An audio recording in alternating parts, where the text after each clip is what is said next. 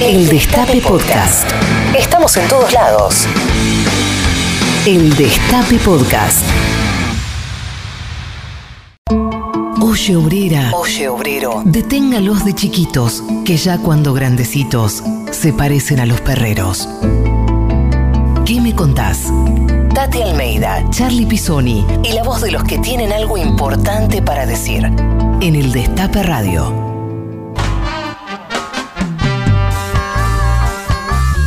Buenos días a todas, a todos, a todos. Sábado 10 de julio, 12 y 11 de la mañana. Soy Charlie Pisoni. Esto es ¿Qué me contás? Y agitada por subir las escaleras. Al lado mío está Tati Almeida. Ay, sí. No hay caso, che, un montacarga. bueno, pero acá con, muy contenta, como siempre, como todos los sábados, a las 12 del mediodía por el destape, con nuestro programa, Charlie. ¿Qué me contás? ¿Qué me contás? ¿Qué me contás? Hoy con un gran invitado, un músico, amigo, Iván Noble, el querido Iván Noble, ex caballero de la quema, hoy haciendo una carrera solista. Un gran músico que va a estar acompañándonos durante todo nuestro programa. Exacto. Y también con un homenaje muy especial. Ay, ¿no, sí, Tati? desde ya a nuestro querido Mario Clavel, que ayer justamente hice un año que nos dejó. Gran amigo, gran compañero, en fin. Pero hay muchas cosas hoy también para recordar, Charlie. Sí, hay muchas cosas y Por también. Sí, contanos. Por ejemplo, Sí. que justamente mañana, 11 de julio, van a ser 44 años que fue asesinado el obispo Ponce de León Ah, en San sí, Nicolás. sí, sí, sí. Y fíjate que yo me acuerdo cuando lo asesinaron a, a Monseñor Angelelli, él dijo, el próximo soy yo. Y así Sí, fue. Así, fue. ¿viste? Bueno, y hoy es 10 de julio, ayer fue 9, así que nuestra consigna tiene que ver con el 9 de julio. Queremos que se comuniquen en nuestras redes, al WhatsApp, al Instagram, al Facebook, al Twitter, arroba que me contás, también a las redes del Destape Radio o al WhatsApp 11 25 80 93 60 y nos digan qué recuerdos le trae el 9 de julio, qué recuerdos tienen de los 9 de julio, en familia, en las marchas, en, en los actos. ¿Vos, Tati, tenés recuerdos? Mirá, es tan lindo, tan lindo. Vos sabés que todos los 9 de julio, eh, nosotros vivíamos en la Cruz y Cabildo, ¿no? Y a la vuelta sobre Cabildo, sobre la Cabildo, sí, había una famosa panadería, La Pinal, no sé si existe todavía. Mi padre se levantaba temprano, iba y compraba merengues con dulce de leche, los traía para el desayuno y mi madre en el piano tocaba unos acordes del himno nacional por ser el 9 de julio. Así que tomábamos un desayuno riquísimo y también escuchábamos algunos acordes del 9 de No me olvido de eso, ¿eh? No me olvido, honestamente. Mirá que lindo recuerdo, Tati. Bueno, déjame eh, decirte que a todos los que se comuniquen se van a ganar. Va, va a haber un sorteo y, y- y el, el ganador o ganadora se ganará una remera de buena vibra, remera que siempre nos acompañan. Están ahí en arroba buena vibra remes. Hoy posteamos una remera, una de las tantas que tienen, que es una del Diego, que están buenísimas las remeras. Así que participen, mándenos WhatsApp, escríbanos, los vamos a estar leyendo. Y este ahora vamos a ir a escuchar un poquito de música para después venir con eh, Iván Noble. Y déjame también antes eh, que le dediquemos el programa a otra madre más que hemos perdido, otra de las tantas ma- madres que se nos van, que, que han fallecido.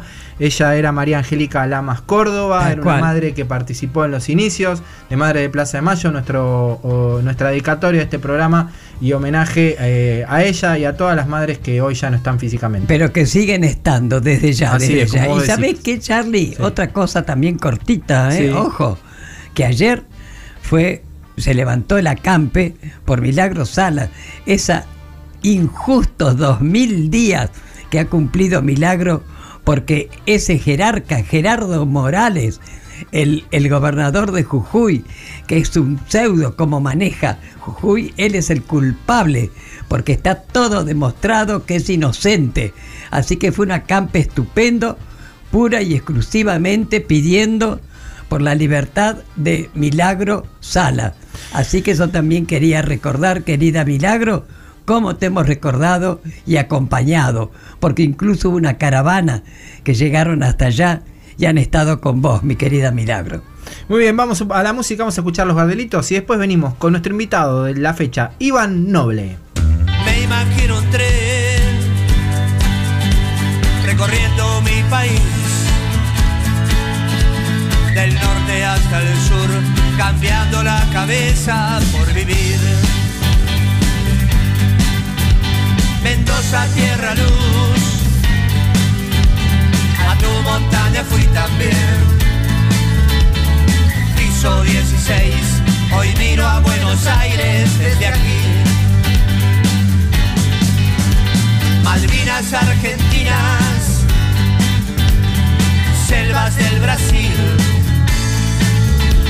canción americana, mira por la ventana el porvenir. Los desaparecidos son silencios en la noche hoy, dolor y alegría, bandera latina, América del Sur.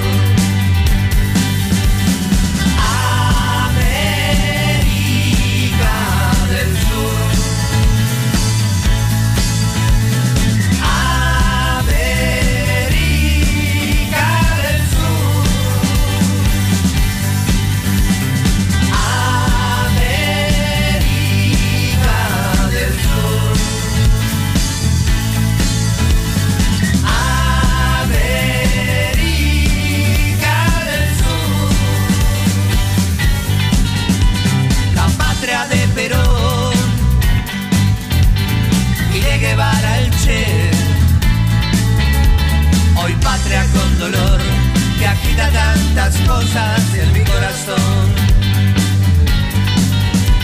Tu juventud es divina, tus mujeres son hermosas, morenas contagiosas, que todo lo hacen por amor.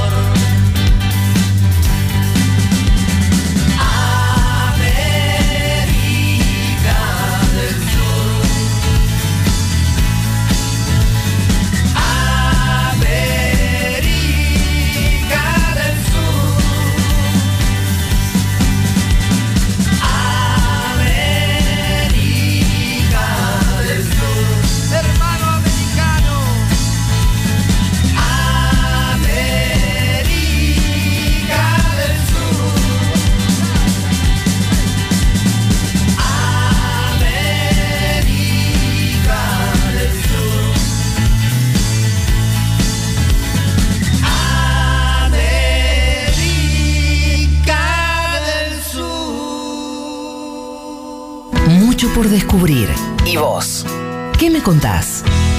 Entrevista.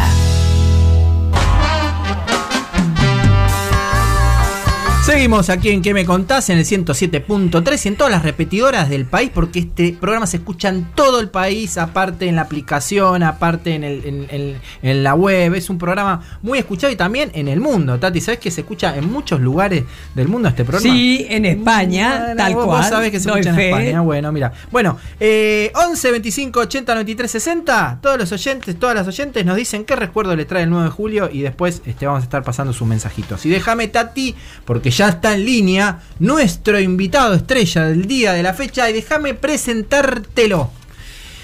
Él nació el 25, el, perdón, él nació el 5 de marzo de 1968 en la zona oeste de Buenos Aires, más precisamente en Morón. Su papá era un querido dermatólogo de Tuzaingó y su mamá una profesora de arte. Quizás sea de ella que heredó su lado artístico, ahora se lo preguntaremos. Junto a Julieta Artega fue papá de Benito, hincha fanático de Boca, es cantante, músico y actor, pero también le gusta hacer radio. A este caballero esperemos no hacerles preguntas equivocadas. El invitado del día de hoy es...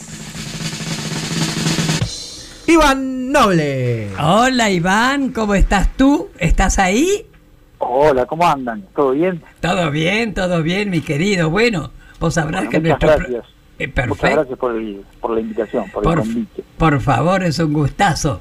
Bueno, vos sabés que nuestro programa se llama ¿Qué me contás? Así que Así nos es. vas a contar muchas cosas. Por ejemplo, por ejemplo, tu hijo Benito Sí. está pasando por la adolescencia. Guau, Uf. así es difícil. ¿Cómo te llevas con esa etapa? Que en fin, Como generalmente es muy conflictiva, ¿no? Entre padres e hijos. Contanos, a ver. Mirá, me llevo como puedo. La verdad es que es una etapa, como cualquier padre o madre lo saben, una etapa muy brava, muy brava, incluso cuando, cuando está rodeada de, de amor y de ternura todo el tiempo, ¿no? Claro. Yo cuando digo que, que es un momento bravo, lo digo sin olvidarme jamás de que mi hijo es un, es un, es una muy buena persona, que a su manera es muy cariñoso, a su, a su adolescente manera es muy Claro, cariñoso. claro. Pero bueno, yo cuando él era muy pequeño siempre pensé que, que no nos iba a ser difícil ni a la mamá ni a mí eh, dejar de estar muy cerca de él en términos de comunicación, en términos de, de códigos, de cosas que nos disfrutamos, cosas que nos gustan.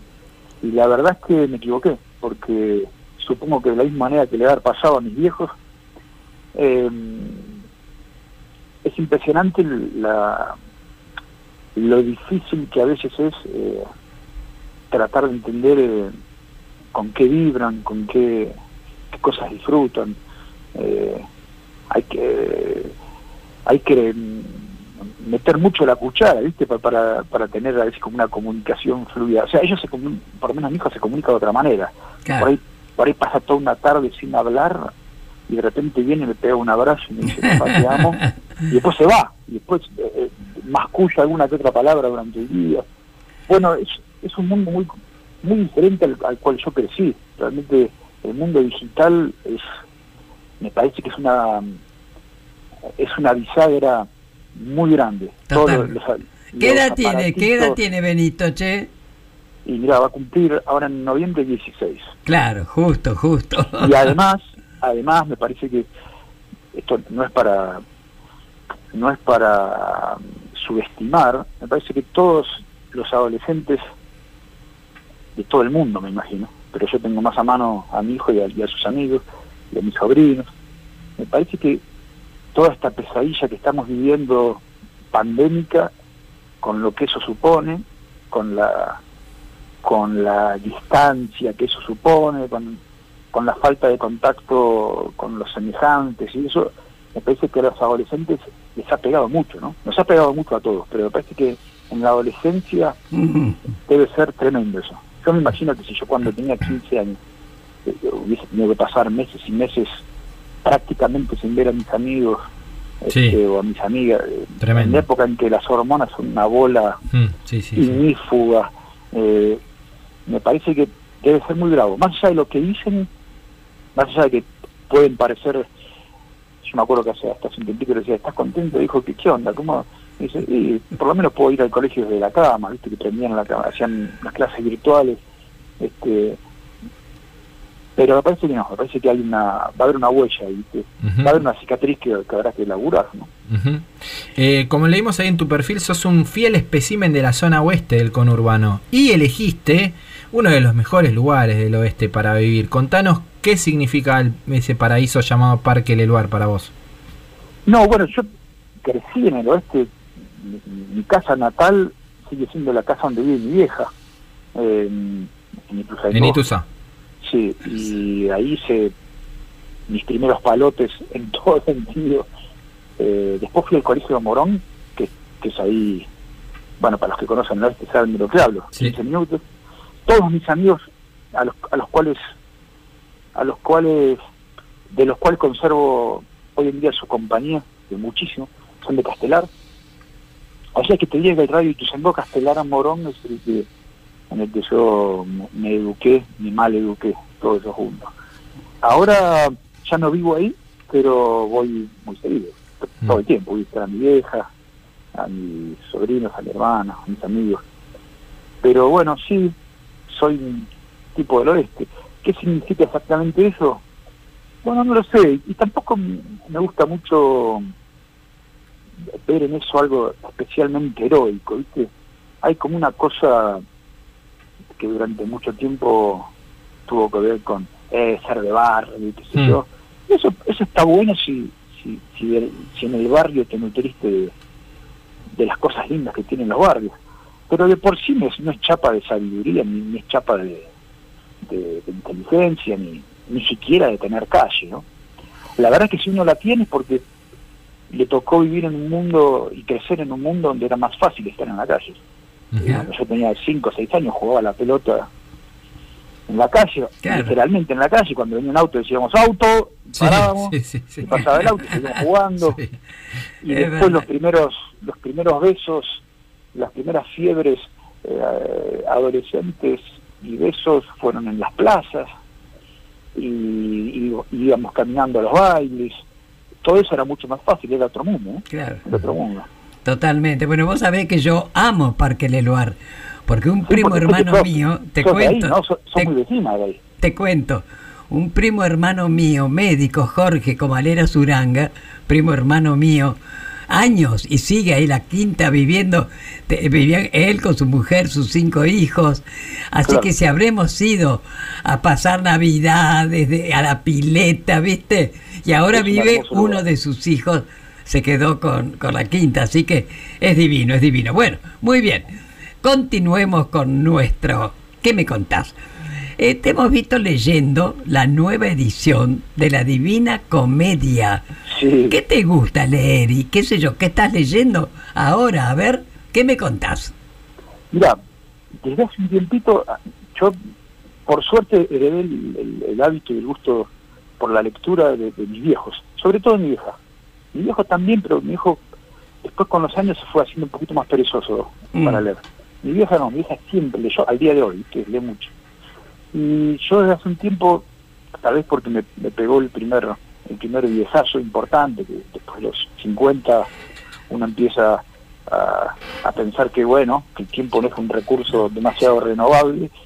Y entonces em- empecé a pensar que tenía que leer, me daban ganas de leer lo- los clásicos, ¿no? Claro. Los grandes libros, qué sé yo, los que los que uno sospecha no debería dejar de leer si, si es que le gusta la lectura.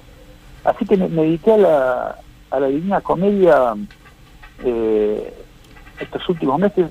También leí, antes que eso me fui, en verano me, me compré la, unas muy lindas ediciones de, de la Ilíada y de la Odisea. ¡Qué maravilla! dos. Uh, Mm, También lo sí. Vos sabés que en, en realidad los compré con un, y con un poquitito de aprehensión, porque me preguntaba si a esta altura, con, lo- con las urgencias, con los apuros, con, Sí. con esta vida de mente que tenemos, me iba a ser fácil concentrarme, si me iba a poner realmente a leer. Viste, uno, uno es otra velocidad, es otro disfrute. Y entré un poco asustado del libro, pero a, los, a las 15 páginas me di cuenta que lo iba a disfrutar muchísimo y, y de hecho creo que nunca me voy a olvidar. O sea, le- leí la, y la Odisea mira, y después, ahora estoy leyendo a la vez dos cosas. Estoy leyendo unos cuentos muy hermosos de Héctor Tizón, eh, escritor eh, jujeño. Bueno, Sí. fue diplomático, Sí, sí. eh, fue este juez de paz, o fue juez eh, en el norte, es un tipo que me gusta mucho leer sí, y volví a sus cuentos. Y además estoy leyendo un libro que también de alguna manera es un clásico, clásico pero más de ensayo, más de un historiador eh, que se llama eh, Noah Harari, es un historiador israelí, que tiene un libro que es hermoso que se llama De animales a dioses, Ujú. que es como un- libro que trata de recorrer la historia de la humanidad desde nada, desde que de eso, desde que éramos muy animales hasta ahora que hemos inventado tantos dioses. aunque Muy algunos, siguen, aunque algunos siguen siendo animales, pero en fin, Sí, por supuesto, por supuesto. con Eh, perdón Cada de vez los animales. Iván, eh, sos un amante del buen vino. Te vemos ahí todo, todo el tiempo en una copa media llena de vino. Soy bebedor de vino, sí. Es este tan grande tu pasión, aparte que además tocaste adentro de una bodega. Encima hiciste Más de una. Ah, bueno, Más más de de, una. Bueno, hay varios si músicos. que Sí. sincero, lo único que haría ahora más es tocar en bodega. bueno, y hay varios músicos además que se han dedicado a la producción este, de vinos, de, tienen Sí. viñedos. ¿Te gustaría investigar esa faceta? Mira, lo que me pasa con eso es que a veces me dan ganas y después cuando hablo con mis amigos, eh, con mis amigos del mundo del vino, que son varios por suerte, mm, todos en Mendoza, un lugar hermoso Mendoza, y, varios tengo, tuve la suerte de, durante estos años de hacerme amigo de, mucha gente que tiene que ver con el vino, gente absolutamente apasionada del vino. Y cada vez que estoy con ellos trato de aprender y me doy cuenta que es un oficio muy, muy intenso y aquí Sí. hay que dedicarse, de ¿verdad? Hay Hay que saber, ¿viste? Sí, sí, sí. Entonces yo no quisiera tener una aproximación snob a eso. No quisiera ir un día a una bodega que me muestren eh, tres, que me hagan probar tres copas, que me digan cuál te gusta más, esta, y que me digan, bueno, pongámosle tu etiqueta, pongámosle un nombre tuyo y salgamos a vender vino. Me parece que ojalá que algún día me pueda, tenga más tiempo como para, como para irme una temporada ya Mm. a veces fantaseo con eso y alguno de mis amigos me dijo, bueno, un día tenemos que hacerlo, pero no para vender, o sea, para... Si es que de verdad te gusta meter las patas en ese mundo. Sí. Por no a- es como ir y poner la etiqueta de uno en la cara y meter Claro. una franquicia de algo que, que es un arte, ¿no? Es Claro. un arte de verdad. hacer vino, ¿no? por ahora solo a seguir tomando. Eso. Eh, en eso me siento, eso es más fácil. Eh, Iván, acá el invitado elige la música. Tú has elegido eh, un tema de, que tiene que ver justamente con una de las preguntas que te hicimos con la Divina Comedia, que se llama Caronte. Así que vamos a escucharlo y después seguimos con la entrevista. Dale. ¿Cómo no? Dale.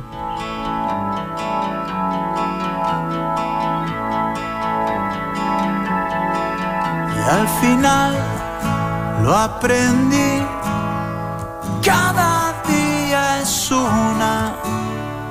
Caja de Pandora en la rifa de vivir.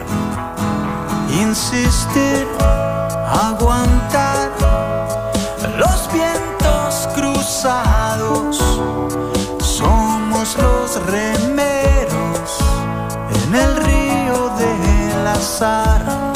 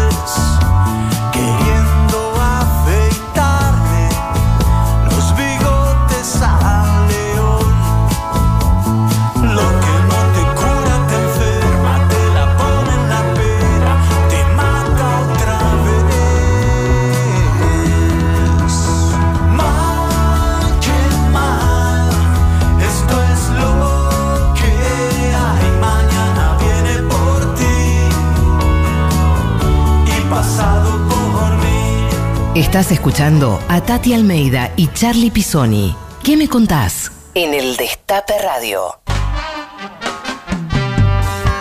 Seguimos en ¿Qué me contás? Eh, mensajes de nuestros oyentes y nuestras oyentes de qué recuerdos les trae el 9 de julio. A ver. Buen día, Tati. Buen día, Charlie. ¿Cómo les va? El 9 de julio me acuerdo del, del 9 de julio de 1990, cuando fuimos a buscar a los jugadores que habían llegado de Italia después del Uh, robo ¿te que hicieron. Tenía 14 años, un un 9 de julio particular con la familia. Les mando un abrazo enorme. Leo Calamar. Qué lindo mundial, Leo. ¿Hay más mensajes? Hola, Sí. querida Tati, qué alegría volver a escucharte otro sábado. Hola, Charlie. Recuerdo que tengo del 9 de julio es la nevada. Y después no tengo muchos recuerdos de, de mi infancia, de mi adolescencia. Les mando un abrazo, Miguel de José León Suárez. Un abrazo. Qué linda la nevada, ¿no? ¿Qué te parece? El nueve- y, al, y al año siguiente, 36 grados. Acuérdense que fue una Tremendo, locura, locura tremendo. total. ¿Hay uno más? Hola Charlie, hola Tati, buen día. Qué lindo recuerdo, Tati, ese de los acordes del piano y los, los merengues que te traía tu papá. Sí. Eh, bueno, les mando un abrazo muy grande, que tengan un gran domingo, un gran sábado, un gran programa.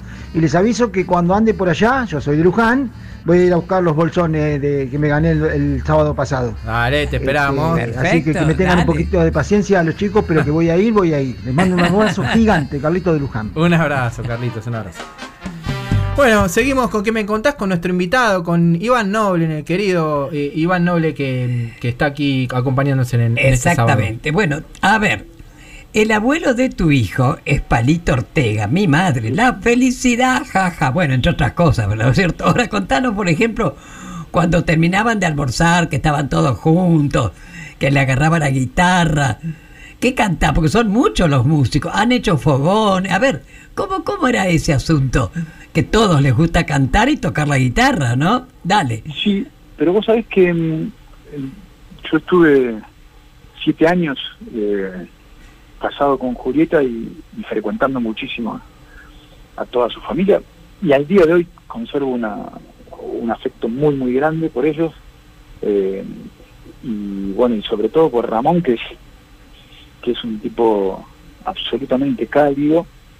Pero sabes que, que más que guitarreadas lo que me gustaba a mí era las sobremesas eran muy de charla y muy de, de escuchar sus historias porque pensá que es un tipo Libro abierto. que, que tiene anécdotas desde desde Frank Sinatra hasta hasta Mon- hasta Monzón pasando por Alain Delon este y Dualde no o sea Claro. es un tipo que al cual en su vida le había pasado tanto y, y a mí me gustaba mucho escucharlo. Eh, y sobre todo es un, es un tipo muy cálido y es un gran abuelo un gran abuelo realmente. Eh, agradezco haber haber ten- tener tener este eh, mucho afecto y que eso haya permanecido por más que, que, que no que bueno que no somos parte oficial de, de la familia pero, somos familia no Sí, sí. Sí, son familia, son familia. Hace poco posteaste una foto poniendo el, el maestro asador o el gran Ah, asador bueno. o el mejor asador de que- todos, algo así. que decir, pero vos sabés que eso es así eso no es un, no es un cumplido eh, de protocolo la verdad es que es así nunca, nunca comí asados tan ricos como los que, como los que hace te diría que es lo que más extraño de, Bueno, es lo más extraño de todo Escuchame, Iván, cuando a mí, cuando yo iba a verte a, a- cuando iba a ver los Caballeros de la Quema ahí a, a Arpegios, eh, vos Vos hacías, sos un hombre sos un hombre muy mayor soy un hombre mayor, sí, en, en breve Ivana Volnovich me está haciendo los trámites para el PAMI. Eh, cuando- hacía subir ahí a un personaje que era un jubilado, un hombre mayor también, de Oh, camisa y moño, que la rompía adoro. toda. Y nunca supimos, por lo menos yo nunca supe la historia de ese personaje. Quiero que me la cuentes porque se bailaba, los, eh, Iván lo hacía subir, Tati. ¿En serio? Y se bailaba todo el recital, Ay, este, este, eh, pero aparte tiraba unos pasos, este, era una magia tremenda. Contanos por favor de ese A ver. ¿qué me contás? y vos sabés que se llamaba Adolfo era un, un- tipo tan divino. Lo- nosotros con, con los caballeros en esa época ensayábamos en una casa muy vieja en Morón. Habíamos alquilado una casa vieja esa casa chorizo ¿viste? Sí, y, la- y habíamos, las habíamos convertido en, habíamos convertido en una sala de ensayo. Y quedaba a una cuadra de la estación de Morón y pululaban, con, empezaron a pulular con el tiempo un montón de personajes, músicos, algunos fueron conocidos, otros no, eh, y gente de la fauna moronense, y uno de ellos era Adolfo, que era un- un un viejo divino, esas criaturas de bar, ¿viste? Ah. Esos que están como siempre Sí. acodados en los bares, sí. en los copetines, la que andén, y, y en un bar al que nosotros íbamos muy seguido que se llamaba Aló de Garú, Garú era el dueño, eh, un bar en una esquina, y era un tipo eh, de ojos muy cansados y, y al, cual- al cual se le, se le adivinaba una historia familiar triste, que nunca nunca terminaba de contar, Mira, pero a la vez un tipo muy muy culto y muy divertido. Y le encantaba bailar. Y la verdad que nosotros pensamos que cualquier- quería venir a bailar y se tomaba el sarmiento cuando nosotros tocamos ahí, como decís vos, en arpegios, en cemento, se tomaba el instrumento y aparecía por su cuenta, eh, y en el escenario, nosotros pensamos, un día este tipo se va a morir de infarto acá, un grande. La dejaba, la dejaba toda, ¿eh? Sí, pero eh, bailaba mucho mejor que nosotros. Sí.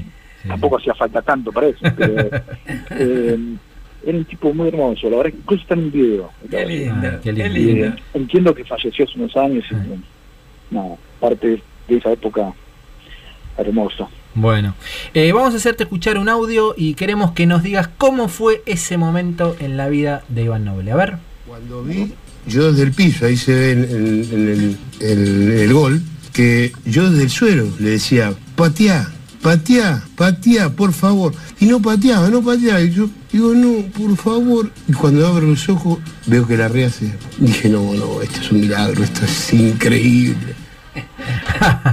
Ahí estaba el Diego contando. Diego, hablando del gol de Canicia. Sí, eso así. mismo, eso mismo. Eso mismo. Bueno, vos sabés que me acuerdo perfectamente. Ese, ese partido yo lo vi en, en la casa de uno de mis grandes amigos, alguien Castelar, de mi amigo Pancu. Eh, nos juntamos a ver, todo ese mundial nos juntamos a verlo en la casa de él. Así, así como en el mundial 86, la mayoría de los partidos los vimos en, en la casa de mi vieja, en lo que era mi casa en ese momento. El 90 lo vimos en la casa de él.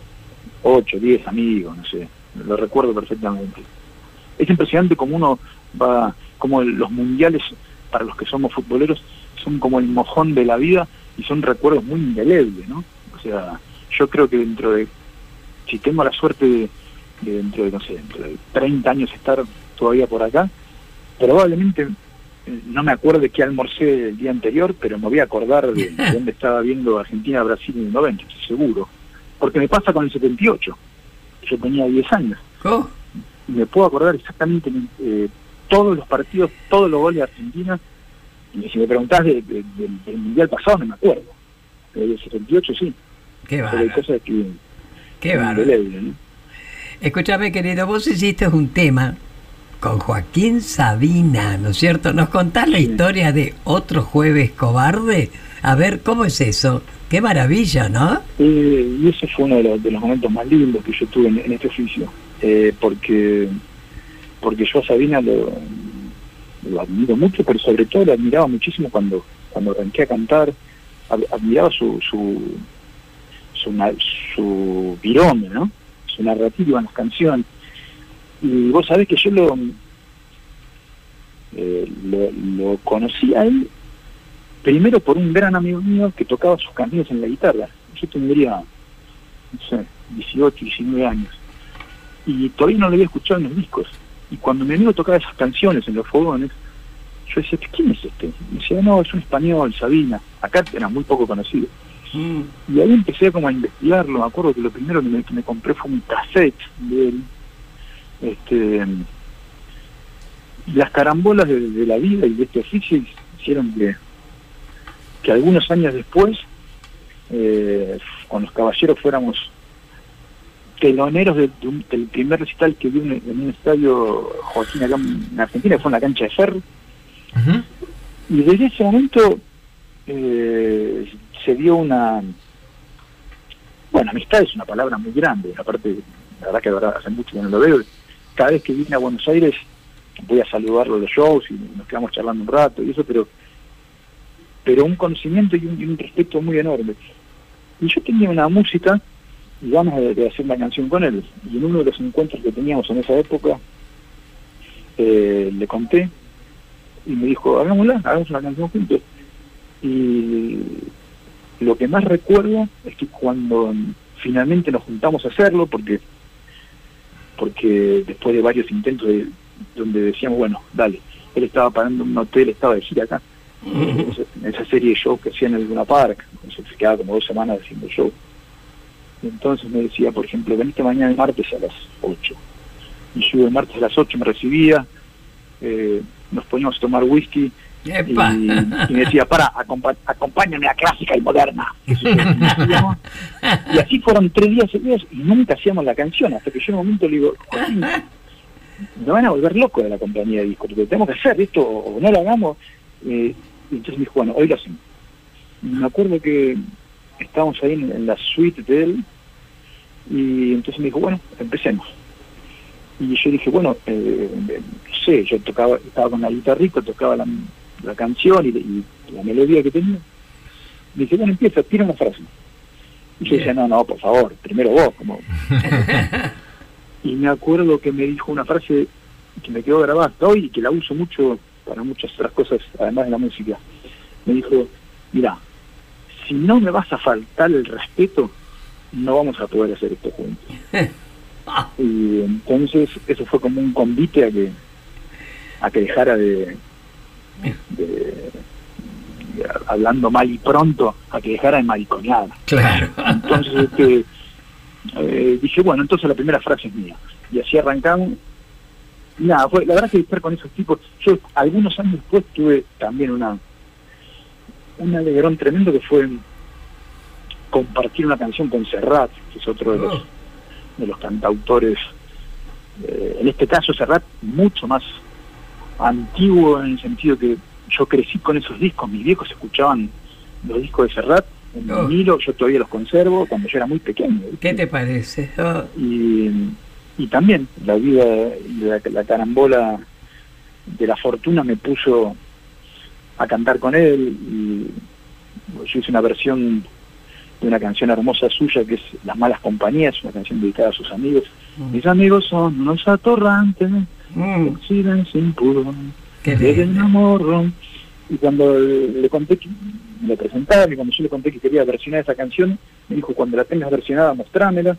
Y se la mandé y le gustó y le dije, ¿le le gana que la cantemos juntos? Y me dijo, sí, pero tenés que venir a Madrid. Este, y, y lo conté en la compañía de discos y me dije, no, andá. Y dale. Y terminé cantando allá con él. Fue- probablemente esos dos encuentros Sí. hayan sido los más lindos que tuve en el oficio. Qué bárbaro. Bueno, después de, de escuchar esta anécdota de otro jueves cobarde, vamos a escuchar otro jueves cobarde, este, interpretado por los Caballeros de la Quema y Joaquín Sabina.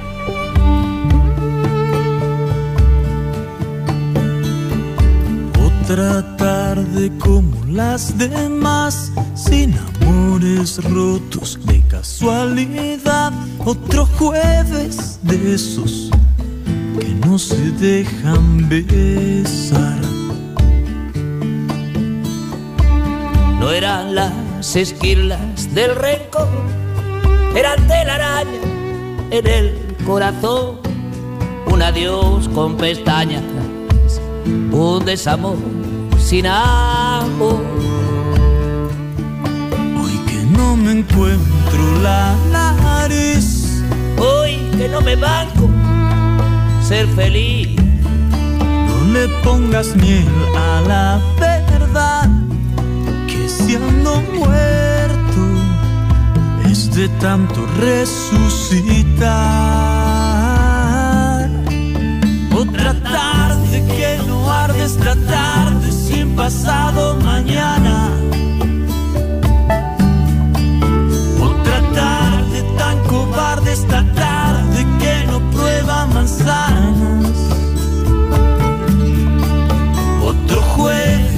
No sabe bajarse ni los pantalones.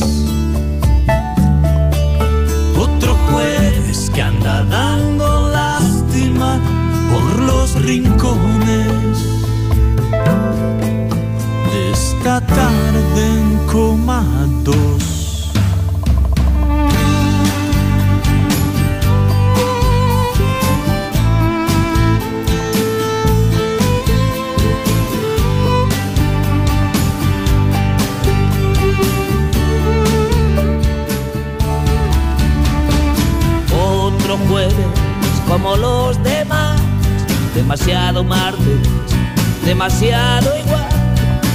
declaro la guerra, ni tú me firmas la paz.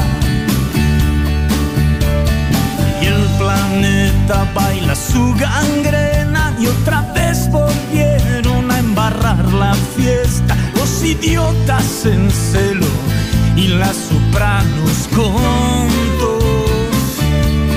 Y hoy me quedo mudo para oír lo que nunca te supe. No perfumes tanto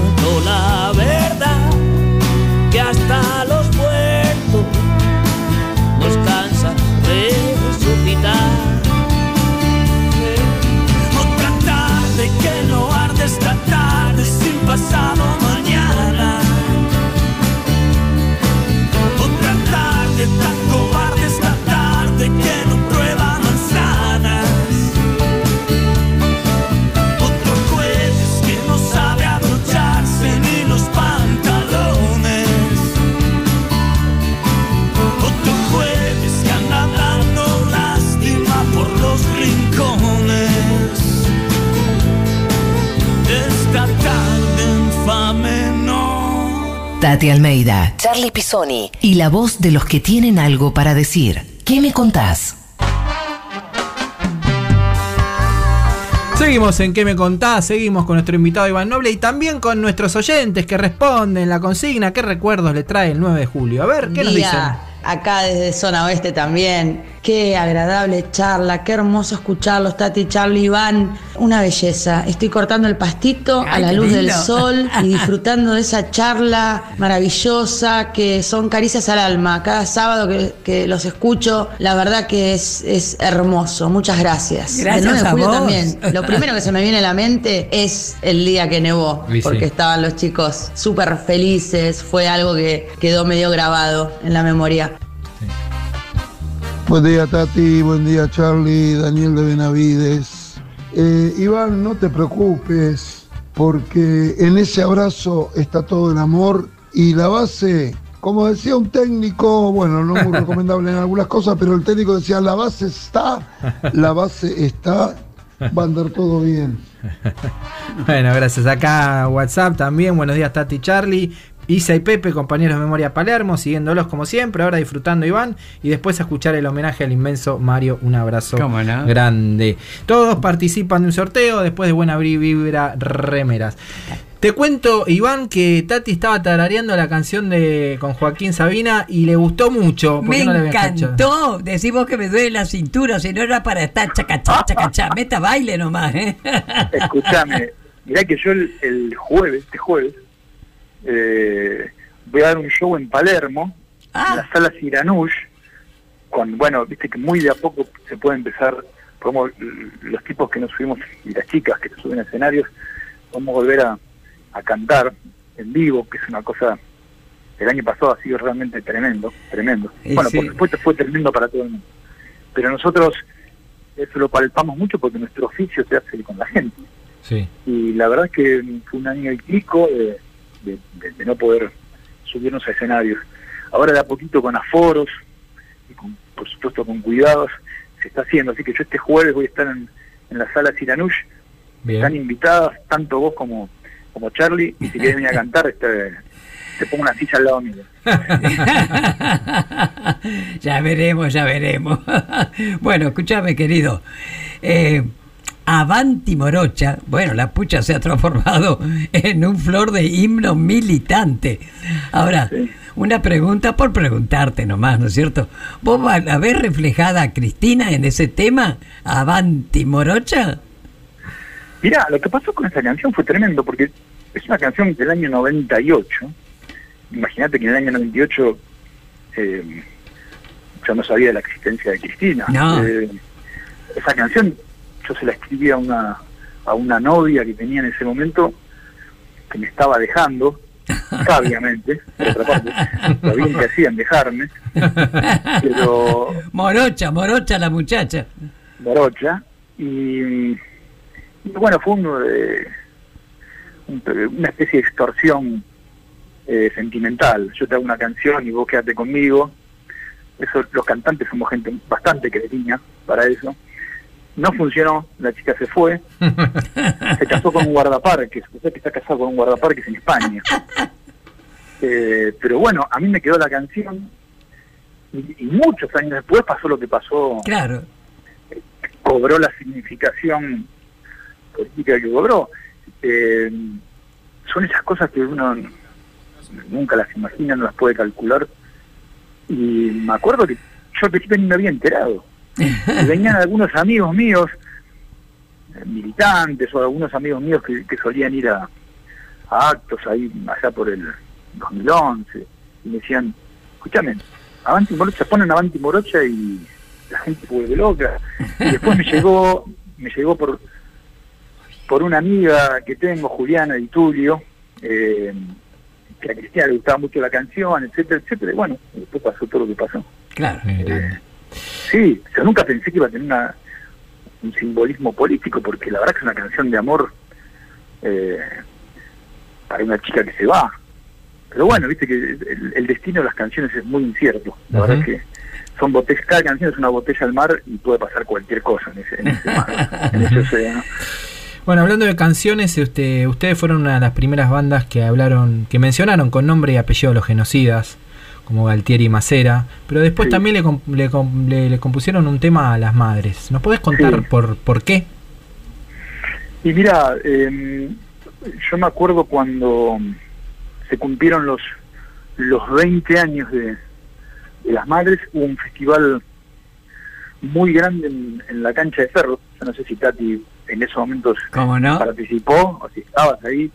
Eh, esto fue en el eh, en la cancha de Ferro dos días. Sí, sí, sí, sí. Participamos todas las bandas, todas las bandas que en ese momento éramos eh, muy populares, qué sé yo, La Renga, Los Piojos, Los Sí, Caballeros, sí. Yo estuve, yo estuve. Divididos. Tremendo fue.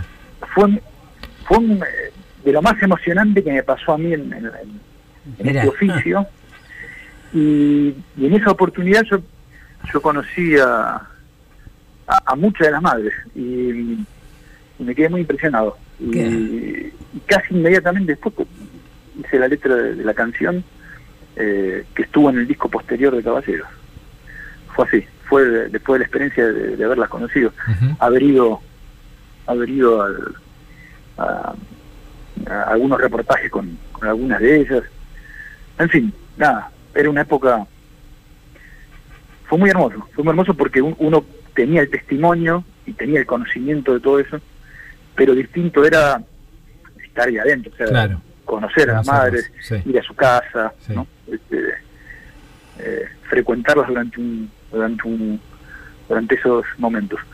Y, y recuerdo ese recital, ya te digo, ese festival como de lo más lindo. Yo no ¿Qué sé te si parece? testimonios, sea que nunca más lo vi eso. en- eran épocas donde no había, viste, telefonito, nadie podía Sí, filmar es eso. verdad, es Yo verdad. imagino que habrá cosas en YouTube. Nunca más las volví a ver, debería, la verdad que debería. Pero ¿sabes qué? Eso tiene que continuar porque lo que vos hiciste, hicieron, era memoria y la memoria continúa. Sí, Así sí. que siempre, siempre tienen que estar chicos, ¿eh? presentes, ¿eh? siempre.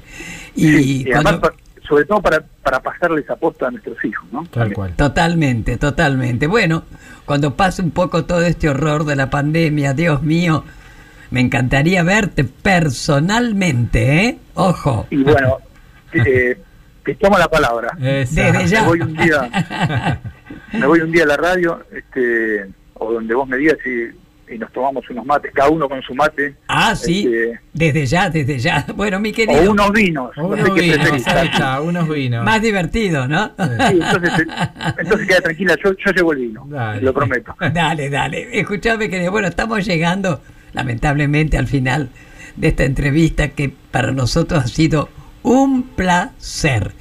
Pero Lo vos sabés digo.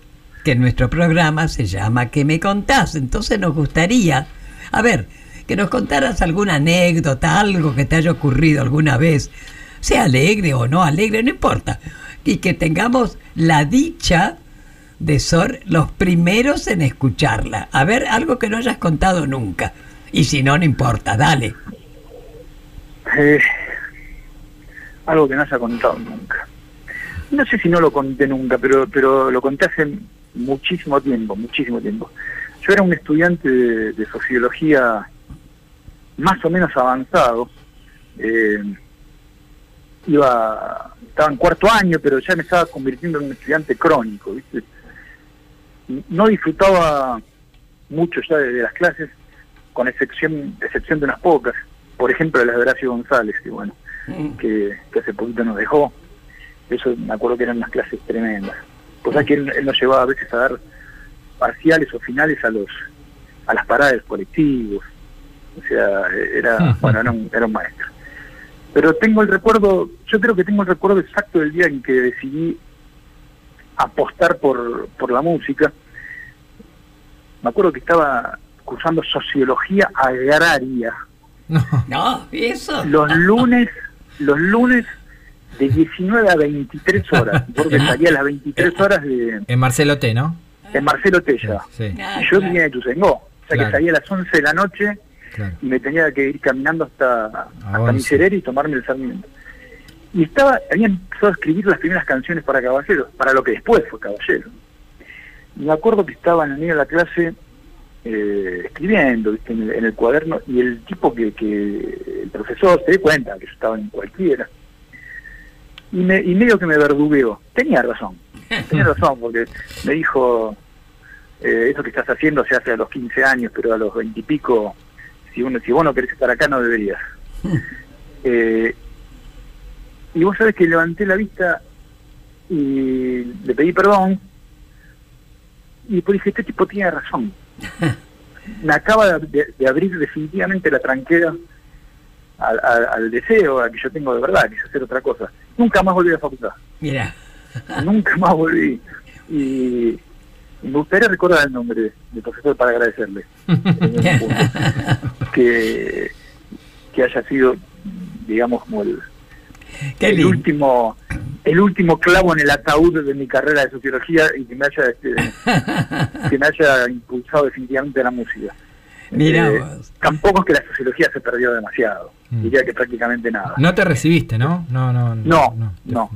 Cosa que a veces fantaseo con, no con recibirme, pero con volver a cursar libre o, Sí. o a la distancia algunas de las materias.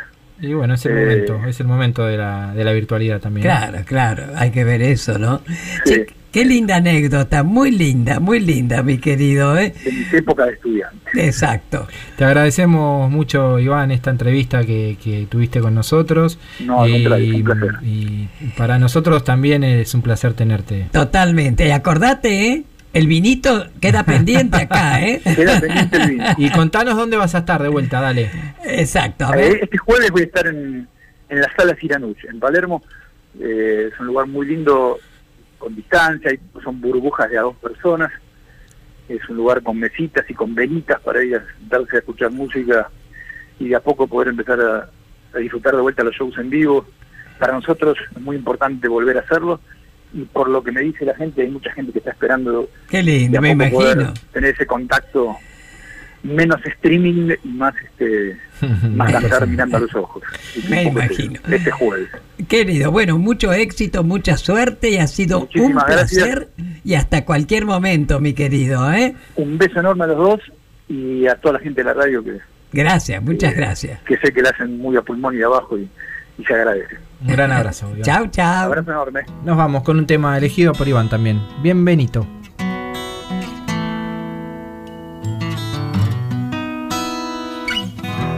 Sonrisa se hizo el pan con dulce de mis mañanas. Todavía no sé nombrar este amor que me desarma. Cuando te veo así, panzón, filibustero, lo único que me importa ahora sí es llegar a viejo. Te trajimos a un lugar absurdo, difícil y hermoso, lleno de gente que salta a cabecear con los codos. Hay que andar con pie de plomo, dicen las bisabuelas. Yo diría que vayas lento y parejo, pero que gastes tus suelas. Yo daría un brazo por vos, pero a decir verdad, papá sabe ser muy tonto, mejor dale la mano a mamá, dale la mano a mamá. Vas a ver qué rico el mar, los besos, los amigos. Van a dolerte a veces las muelas, mujeres y olvidos. Mira bien a los dos lados antes de cruzar la vida. No te mastiques el viejo cuento de la otra mejilla.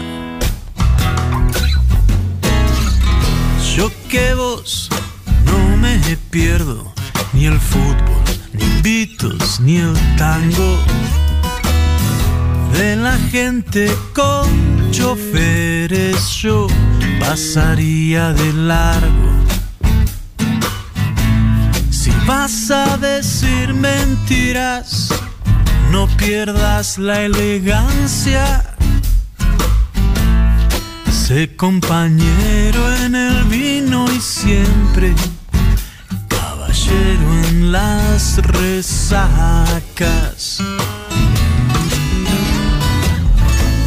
Daría un brazo por vos, pero a decir verdad, papá sabe ser muy tonto. Mejor dale la mano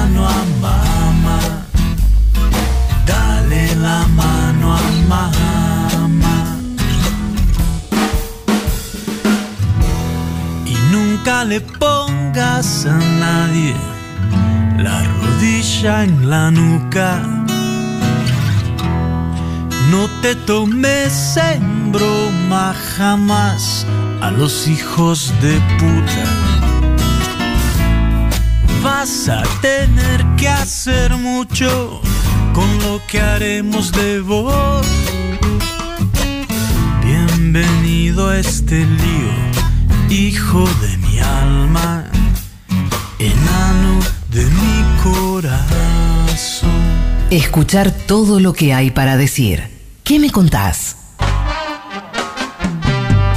No, bueno, hay ganador, hay ganador de la remera Buena Vibra Remeres, eh, que están bárbaras, ahí la pueden seguir en Instagram. El ganador ahí en el- la aplicación esta que tenemos nos da que es Leo Calamar, que se comunicó por WhatsApp.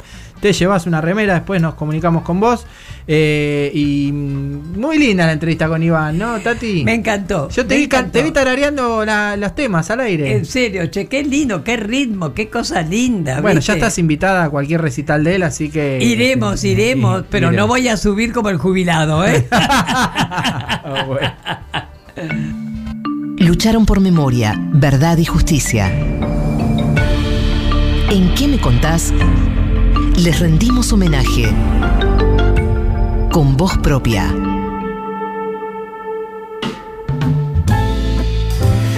Bueno, y en este bloque con voz propia que homenajeamos, que reconocemos a los militantes que ya no están, a los que están, hoy nos toca homenajear a un militante que falleció hace un año, que es Mario Clavel.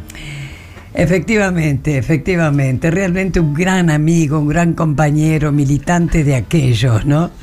Así que vamos a ver, vamos a conocerlo bien a Mario. Llegó a este mundo un 27 de octubre, miren qué fecha, ¿eh? 27 de octubre de 1948 y su madre fue Hilda, trabajadora de Gati Chávez, y su padre Mario, músico y cantor. El padre cantaba, tocaba la guitarra y si habremos suspirado por el padre de Mario, wow. Bueno, Epa. ambos eran empleados de una compañía de seguros. El tiempo, la curiosidad, la sensibilidad, la aventura, lo llevaron a andar el país, sobre todo el norte, con tareas varias, como en las minas de La Rioja o en la Universidad en Salta, Tucumán, febrero de 1975. El operativo Independencia lo encuentra a Mario trabajando en una empresa constructora y continuando su militancia en la clandestinidad, ya en la organización Montoneros. Al ser apresado, los diarios registraron que cayó la mayor imprenta subversiva del noroeste argentino.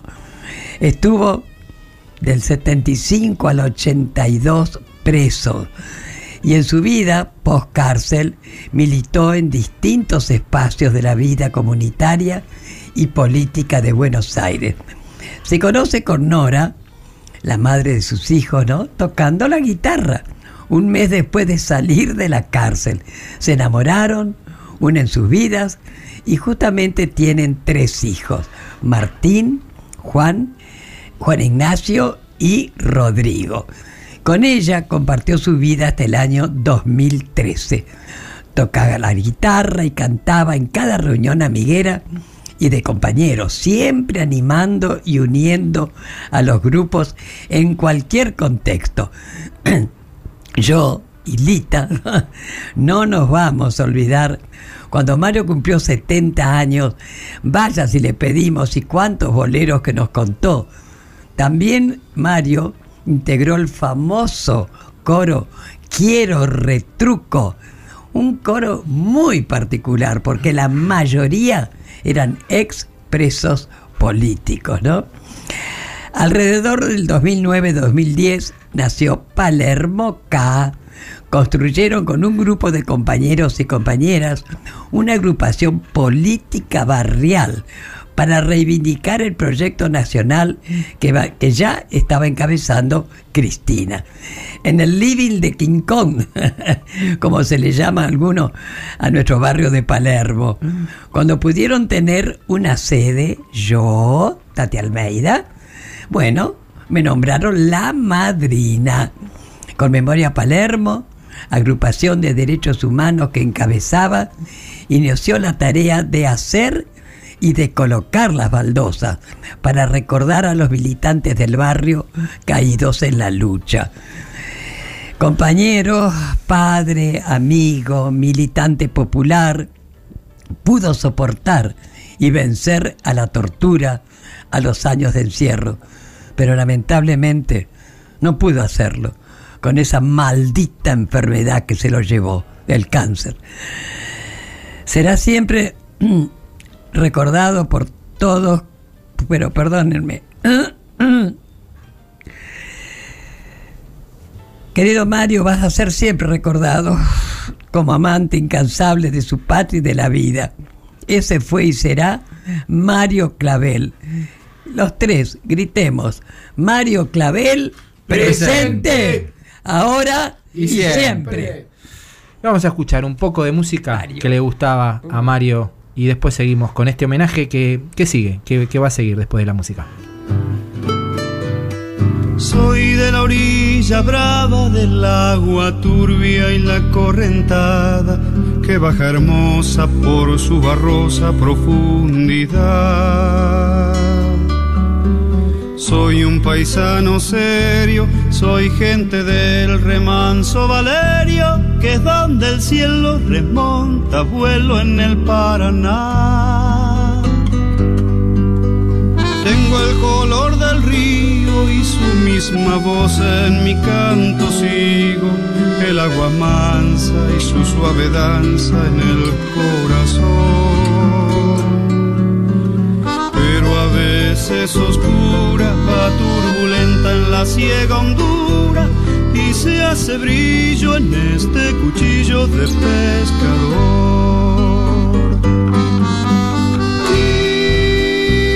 Cristo de las redes, no nos abandones.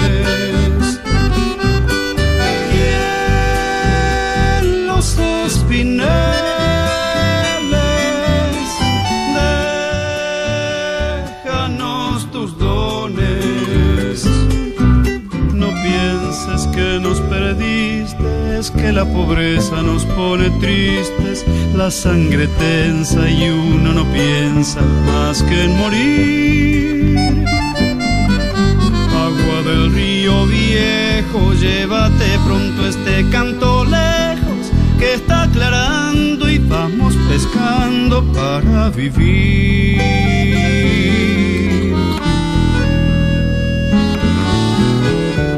Llevo mi sombra alerta sobre la escama del agua abierta y en el reposo vertiginoso del espinel. Sueño que alzo la proa y subo a la luna la canoa y así descanso hecha un remanso mi propia piel. Escuchar todo lo que hay para decir. ¿Qué me contás? Seguimos en que me contás y seguimos en este homenaje, en este reconocimiento a Mario Clavel, porque quisimos esta vez hacerlo más largo, porque él se lo merece, se merece muchas cosas Oh, y ¿qué esto es lo mínimo que podemos hacer, es recordarlo a un año de su partida. Y sabes qué, Tati, tenemos un audio Sí. de Pepe Taguada, uno de los integrantes de Memoria Palermo, que lo recuerda de esta manera. Totalmente. Un año sin Mario. Mario prefiguró y construyó Memoria Palermo. El homenaje a compañeros colocando baldosas por la memoria en el barrio y el trabajo en las luchas que implican los derechos humanos son parte de los legados que dejó y nos obliga a continuar y profundizar. Lo haremos con alegría, esa que sentimos todos sus compañeros por haber compartido caminos con él. Fruto de la amistad y el cariño mutuos hizo que Tati Almeida fuera y sea madrina de Memoria Palermo, nuestra madrina. Y Memoria Palermo, una agrupación que continúa hoy mili- la- su militancia, que continúa adelante. Y Además es muy importante, bueno, ahora con la pandemia, en fin, pero siempre había un invitado los días viernes Ah, y han sí. desfilado una maravilla, una maravilla. Realmente estoy orgullosa de ser la madrina de Memoria Palermo. ¿eh? sigamos escuchando a Pepe Taguada. Ay, sí, dale, con- dale. Con otro audio más. A ver, Pepe. Dale. Esta es solo parte de la trayectoria de Mario. Historia que se seguirá escribiendo con el testimonio de quienes compartieron vida, acompañaron luchas o cárcel y el aporte de cada uno de los que lo conocimos después, compartiendo encuentros, música, política. Cada homenaje, colocando una baldosa, lo encontró haciendo una presentación, un relato, enlazando una vivencia. En cada caso puso su humanidad en juego, que lo llevaba a quebrarse en esos recuerdos, porque Mario era fundamentalmente un ser humano que ponía en cada acción sus sentimientos, que a nuestro entender han sido y son la arcilla imprescindible de un militante. Mario lo fue con mayúsculas. Como expresó un compañero, dejó girones de su salud y su vida en esa lucha. Mario, hasta la victoria, siempre. Qué lindo, qué lindo. Bueno, justamente sus tres hijos, Martín, Juan Ignacio y Rodrigo, dice que me han adoptado como su abuela. Así que mis queridos nietos, qué lindo lo hemos recordado, ¿eh? A Mario. Y qué menos, qué menos, Y ¿verdad? si te parece, para cerrar este homenaje, lo podemos cerrar con una. escuchándolo a él. Escuchamos la palabra de Mario Dale. Clavel. Uh, Y ellos estaban en el medio del patio, fuera del perímetro del patio estaban los guardias en las torres y arriba de los techos había guardias, que yo que Mirando. mirando, mirando, mirando, filmando, este, todo. Entonces ellos nos recibieron en el medio del patio exactamente, y cuando yo me presento que yo, lo primero que me dice uno de ellos es este, bueno ahora este, hablanos, nosotros te escuchamos, pero mira para abajo, así no te, no te pueden filmar los labios, no te sepa, contanos, decinos, ¿tenés algo para darnos? Sí, porque se podían llevar algunas cosas de forma subrepticia para entregarles, y de hecho se hizo. Ahí estaba hablando de la visita de la Comisión Interamericana de Derechos Humanos Tal y cual, contando tal este, cual. cómo se había vivido. Bueno, este fue el homenaje de ¿Qué me contás? a Mario Clavel a un año de su irreparable pérdida. Totalmente, totalmente. Bien. Las malas personas no pueden ser buenos periodistas. Rizar Kapuczynski.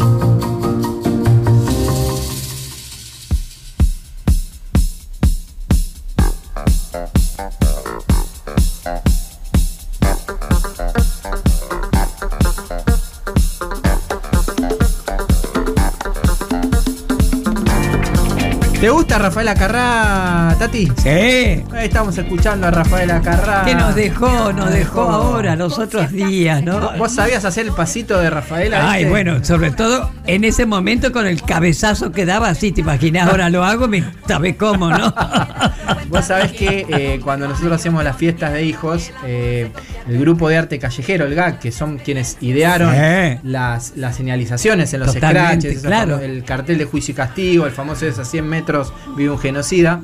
Habían inventado un grupo que se llamaba Las Rafaelas y en todas las fiestas ellas se disfrazaban de Rafaelas Carrá y bailaban. Si este, querés el amor, venite al sur. ¿verdad? Ahí está, vamos, sí, esto. Así que este es nuestro homenaje a la gran Rafaela Carrá. ¿Qué te parece? Y hoy con un invitado que está acá para terminar el programa, que ha venido a buscarte, Tati. Así es, nuestro querido Pascual Spinelli, militante, compañero, amigo y además el editor del libro de las poesías de Alejandro. ¿Qué Hola, tal? Pacu. ¿Qué tal? ¿Cómo están, compañeros, Bien. compañeros? Bien, Un bien. gusto estar aquí. Eh, los escucho no todos los sábados.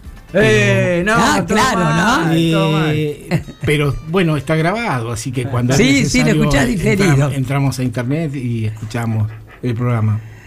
Pero bueno, Fantástico, che. encantado, Pascu. Qué Y este. ¿Te llevas a Tati hoy? Me la llevo a Tati. van a morfar. este, Ah, nos, qué está, nos está esperando en casa una bondiolita al horno con, con papas y batatas. y Ay. ¿Sabes lo Eh, que pasa? ¿Por qué? Vamos a contar. Claro, claro. Eh, Julián Scher, el mismo chico que escribió Los desaparecidos de Racing, Sí. está escribiendo el libro Mi vida. Mm. Por fin, como me decían, ¿cuándo vas a escribir? Bueno, y justamente Pascu, te imaginas que gracias a Dios está, porque además de hacerme recordar muchas cosas, este, ahora justamente nos vamos a leer, en fin, queremos ya darlo por terminado, así que ese es el motivo por el cual, además que sos un cocinero de primera, querido. Se podría decir que hay una competencia sana de asadores aquí que estamos enfrentados, ¿no? Porque hay veces que Tati me manda cosas de Pascu y yo le digo, no, Tati, eso ni comparación con lo que hago yo. Y hay veces que vos le mandás a Pascu y dice, no, pero ese asado no. Tal cual. Tal, Así Tal que cual, hay, una- tal hay cual. un duelo de asadores Pero acá. ya nos encontraremos en la misma parrilla. Bueno, Bueno, nos estamos yendo, sí, aquí se termina ¿Qué me contás?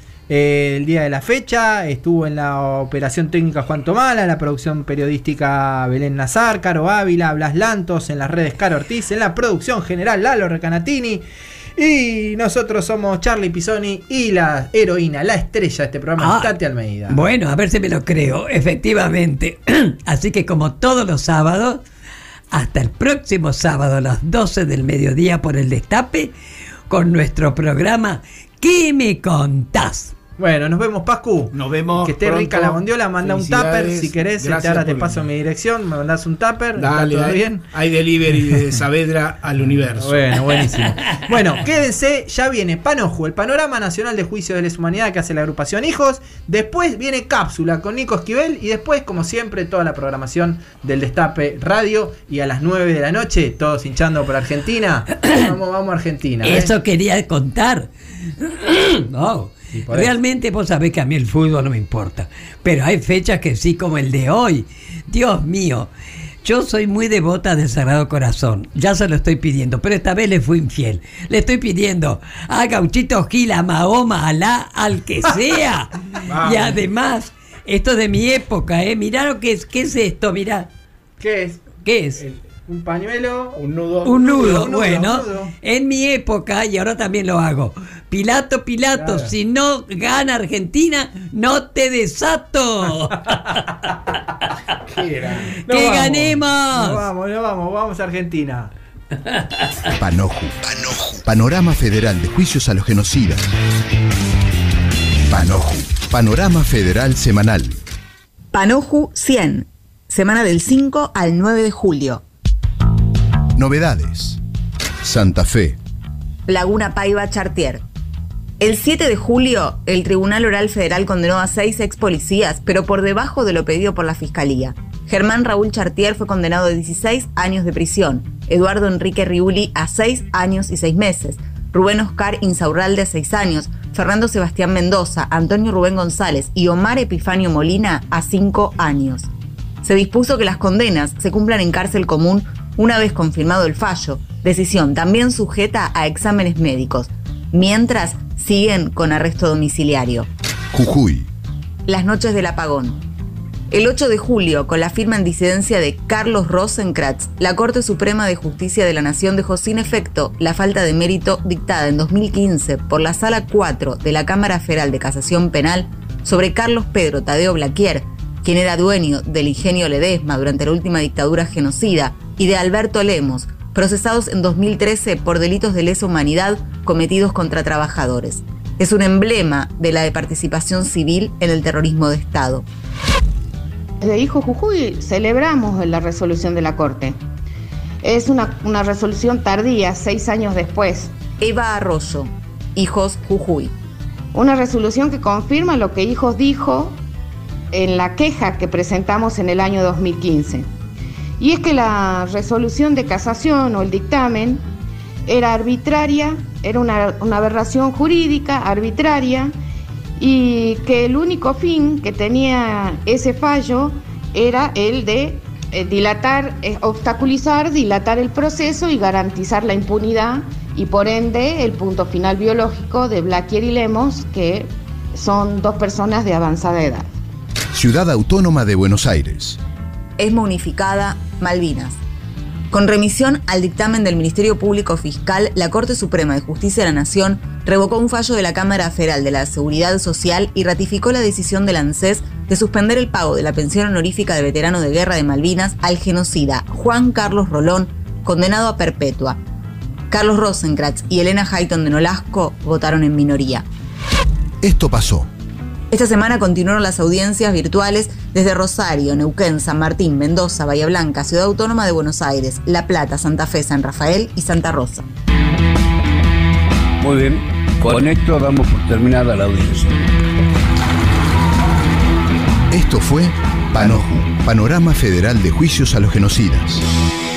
Una realización de Hijos Capital y La Imposible www.laimposible.org.ar Hablar, escuchar, decir. ¿Qué me contás? Tati Almeida y Charlie Pisoni vuelven la próxima semana para darle voz a quienes tienen algo importante para decir. Reviví los mejores momentos de la radio. El Destape Podcast.